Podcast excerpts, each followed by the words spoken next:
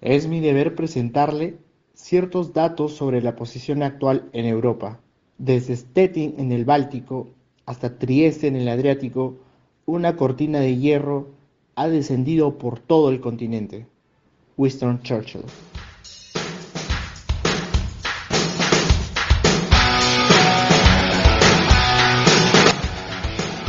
Saludos cordiales a toda la comunidad oyente de la sección podcast Taos al Día. Mi nombre es Rodrigo Colonio, miembro y director de la Comisión de Investigación del Taller de Derecho y Relaciones Internacionales Alberto Ulloa Sotomayor, y el día de hoy les hablaré sobre el tema Segunda Guerra Mundial, causas e impacto en el mundo. En el capítulo de hoy hablaremos sobre las causas que generaron la Segunda Guerra Mundial, así como las consecuencias que conllevaron la guerra más sangrienta en la humanidad. La Segunda Guerra Mundial en 1939 y 1945 fue un conflicto armado a gran escala, derivado en gran medida de la Primera Guerra Mundial en 1914 y 1919. Ciertamente, los conflictos arrastrados desde el Tratado de Versalles sumado a un conjunto de factores de diversa naturaleza, fueron caldo de cultivo para la creciente hostilidad que acabaría en la más violenta de las guerras enfrentadas por la humanidad. Conozcamos cuáles fueron sus causas y consecuencias más determinantes. Causas. El Tratado de Versalles y la humillación alemana. El Tratado de Versalles obligó a Alemania a aceptar total responsabilidad por el conflicto de la Primera Guerra Mundial. En consecuencia, se le impusieron unos términos de rendición absolutamente humillantes y desmesurados. Entre otras cosas, el tratado obligaba a Alemania a consignar el armamento y navíos militares a los aliados, reducir el ejército alemán a 100.000 soldados, repartir entre los vencedores los territorios anexados o administrados por Alemania, pagar una indemnización escandalosa a los aliados.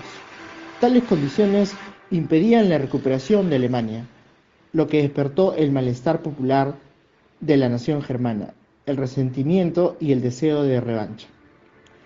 Desconocimiento de los acuerdos con Italia tras el Tratado de Versalles. En la Primera Guerra Mundial, Italia no quiso sumarse a la declaración de guerra de la Triple Alianza, a la que pertenecía junto a Alemania y Austria-Hungría.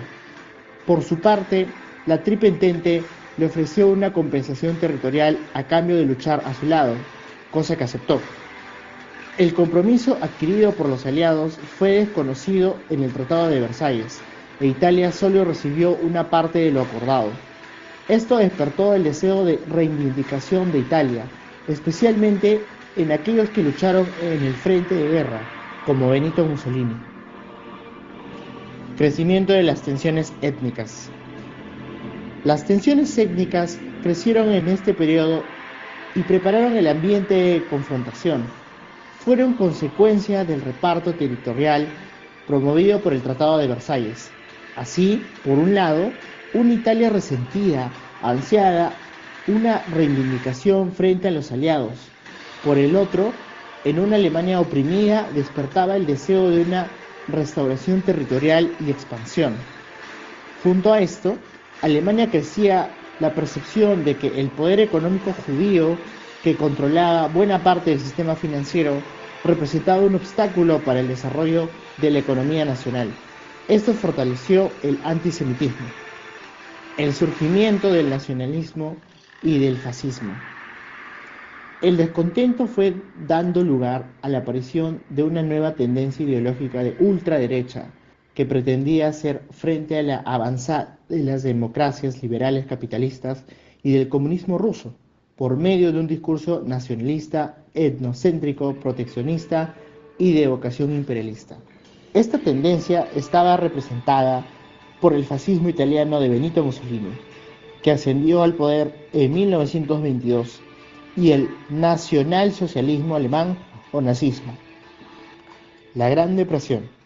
Al inicio de la década de 1920, países como Francia y Reino Unido habían tenido una rápida recuperación económica.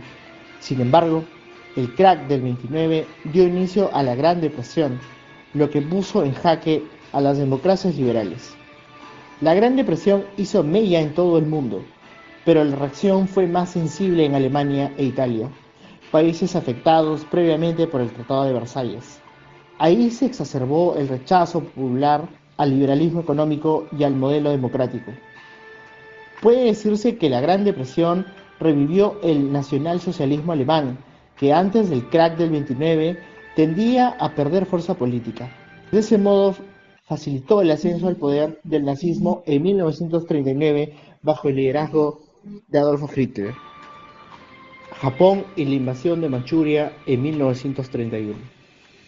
A principios del siglo XX, Japón se había convertido en una potencia económica y militar, pero tras la Gran Depresión enfrentó nuevas barreras aduaneras. Los nipones deseaban asegurarse el mercado y el acceso a las materias primas, así que tras el incidente del tren de Manchuria, en el que un tramo del ferrocarril fue volado, responsabilizaron a China y expulsaron su ejército de la región. La Sociedad de las Naciones, solidaria con China, se negó a reconocer el nuevo Estado. Japón se retiró de la sociedad en 1933. En 1937 invadió China e inició la guerra chino-japonesa. Esto abrió un nuevo flanco en la escena internacional. Fracaso de la Sociedad de Naciones. Creada tras la Primera Guerra Mundial para garantizar la paz, la Sociedad de Naciones intentó disminuir el rigor de las medidas contra Alemania, pero sus observaciones no fueron escuchadas. Además, bajo el temor de desatar un conflicto armado, el organismo no supo cómo hacer frente a las iniciativas expansionistas alemanas, italianas y japonesas. Al fracasar en su misión, la Sociedad de las Naciones fue disuelta. La conformación ideológica. La Segunda Guerra Mundial, a diferencia de la Primera, es el resultado de la confrontación ideológica entre tres modelos político-económicos diferentes que competían por dominar la escena internacional. Estas tendencias en debate fueron el liberalismo capitalista y las democracias liberales representados por Francia e Inglaterra y especialmente por Estados Unidos. El sistema comunista, representado por la Unión de Repúblicas Socialistas Soviéticas, y el nacional, socialismo alemán, nazismo y el fascismo italiano. Consecuencias. Pérdidas humanas. La consecuencia directa y terrible de la Segunda Guerra Mundial fue la pérdida y o desaparición de más de 66 millones de personas. Estos números incluyen la muerte por exterminio de casi 7 millones de judíos en los campos de concentración nazis. La Segunda Guerra Mundial implicó una auténtica destrucción masiva. Europa se vio no solo abatida en pérdidas humanas, sino desprovista en condiciones para desarrollar la economía. Al menos 50% del parque industrial europeo quedó destruido y la agricultura sufrió pérdidas semejantes, lo que desató las muertes por hambruna. Igual suerte corrieron China y Japón. Para poderse recuperar, los países en guerra tuvieron que recibir el auxilio financiero del llamado Plan Marshall, cuyo nombre oficial es European Recovery Program o Programa de Recuperación Europea. Este auxilio financiero provenía de los Estados Unidos, que abogaba también por establecer alianzas que pudieran frenar el avance del comunismo. Creación de la ONU. Tras el incidente fracaso de las, la Sociedad de Naciones, al finalizar la Segunda Guerra Mundial en 1945, se fundó la ONU, vigente hasta el día de hoy.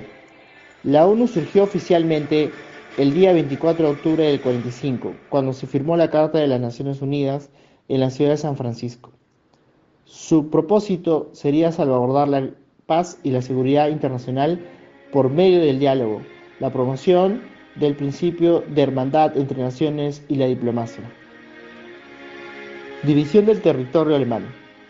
Una consecuencia de la Segunda Guerra Mundial fue la repartición del territorio alemán entre los vencedores. Tras la conferencia de Yalta en el 45, los aliados hicieron cargo de cuatro zonas autónomas de ocupación. Para ello, establecieron al inicio un Consejo Aliado de Control. La decisión fue ratificada en Potsdam. El territorio se repartió de la siguiente forma. Francia administraba el suroeste, Reino Unido el noroeste, Estados Unidos el sur y la URSS se haría cargo del este. Polonia también recibiría las antiguas, las antiguas provincias alemanas al este de la línea Odromis. Todo este proceso implicó en el este y sudeste repercusiones, expulsiones y olas migratorias que pusieron a los alemanes en franca fragilidad. Fortalecimiento de Estados Unidos y la URSS como potencias. El fin del conflicto trajo consigo muy especialmente el auge espectacular de la economía norteamericana, tanto en la industria como en la producción agraria. A esto se sumarían los beneficios de ser acreedor de, de Europa. Estados Unidos se garantizaba un mercado y una hegemonía internacional, reafirmaba gracias al poder militar que presentó la intervención y el uso de las bombas nucleares. El crecimiento de Estados Unidos se expresó incluso en la cultura. Si antes de la guerra el centro cultural de Occidente se encontraba en París, el foco se trasladó luego a Estados Unidos, donde muchos artistas europeos se refugiaron. Inicio de la Guerra Fría. Al poco tiempo de restablecer la ocupación del territorio alemán, las tensiones recientes entre el bloque capitalista y el bloque comunista dieron pie a un reacomodo de dicha administración. Disolución del imperio japonés y unión de Japón al bloque occidental.